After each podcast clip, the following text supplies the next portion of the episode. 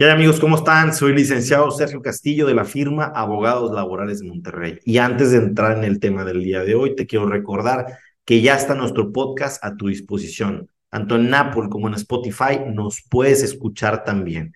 Pero bueno, fíjense, entrando al tema del día de hoy, ¿puede un patrón o una empresa colocar los días de vacaciones en los días de descanso obligatorio que tiene el trabajador? Y ahí precisamente vamos a centrar el estudio del día de hoy. Seguramente que la primera respuesta que te salta a la mente es un no rotundo. Incluso platicando este tema con mi padre, que seguramente me va a estar escuchando, él inmediatamente dijo que no.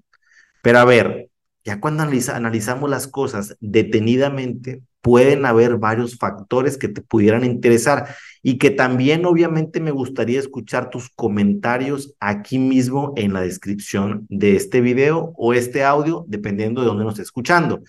Fíjate, a ver, un trabajador que labora seis días por semana tiene derecho a un día de descanso. Eso es lo que dice la ley respecto del séptimo día.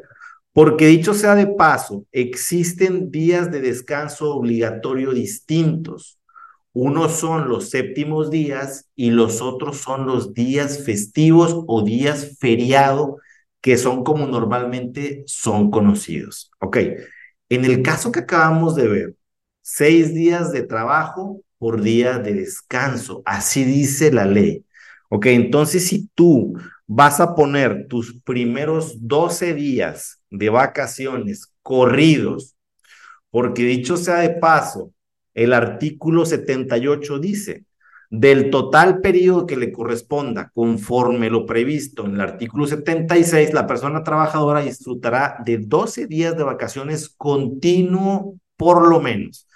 Dicho periodo a potestad de la persona trabajadora podrá ser distribuido en la forma y tiempo que así lo requiera. Es decir, que no necesariamente esos 12 días van a ser dados de manera continua. Incluso me atrevo a decir que es muy complicado.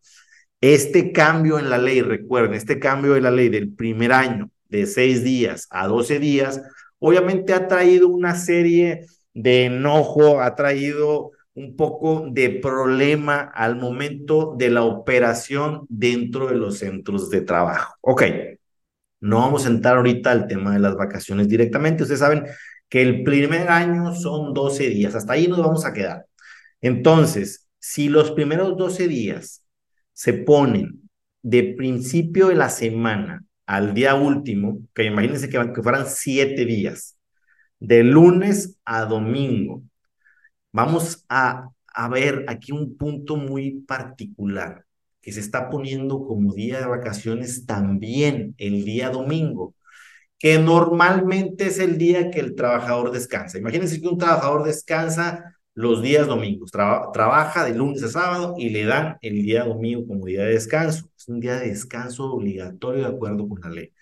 Entonces, si tú administras completamente ese periodo vacacional dentro de esos siete días, es total y completamente válido que ese séptimo día no se pague. Porque la gente de común siempre te va a decir, oye, espérame, ese es mi día de descanso. No tengo por qué tomarlo como día de vacaciones. Pero aquí hay un error, señores. Fíjense bien. El séptimo día está supeditado, según la propia ley, a que trabajes seis días para que se te dé ese séptimo. En el caso de estos seis días que tú tomaste de vacaciones, estás descansando, por lo cual no tienes derecho a que se te pague un séptimo día. Esa es la parte más importante de esta información que yo te estoy dando. Si te dan los días continuos de lunes a domingo como vacaciones, no tienes por qué tomarlo como tu día de descanso obligatorio. No tienes derecho a él, no trabajaste los primeros seis. Creo que hasta ahí está bastante claro. Perfecto.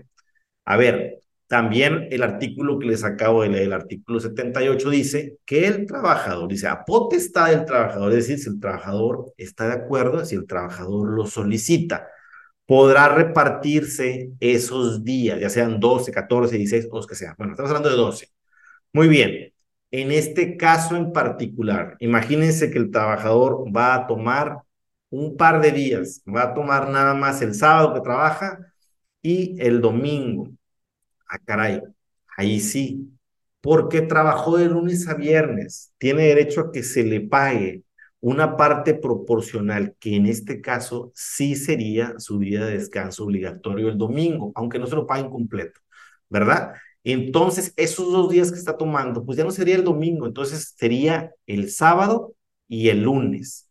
Ahí sí es total y, y completamente fuera de la ley, contrario a la ley y prohibitivo a la ley el que se tome ese séptimo día como parte de las vacaciones. Espero haber sido completamente claro al respecto. Haciendo un resumen rapidísimo, si los días se dan corrido de vacaciones, el séptimo día no te corresponde trabajador porque no trabajaste los primeros seis. ¿Ok? No puedes tomar como, oye, espérame, yo, yo tengo siete días de vacaciones, entonces es toda la semana, el séptimo día y el lunes también. No, no trabajaste los primeros seis.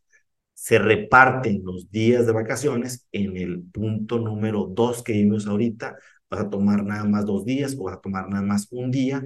Ahí sí tienes derecho a tu día de descanso obligatorio, que sería el domingo. Y obviamente no puede tomarse ese día como día de vacaciones. Tomaste dos, entonces descansas el sábado y descansas el domingo, o descansas el lunes y descansas el domingo y descansas el lunes, porque el descanso del lunes es el otro día que tomaste de vacaciones.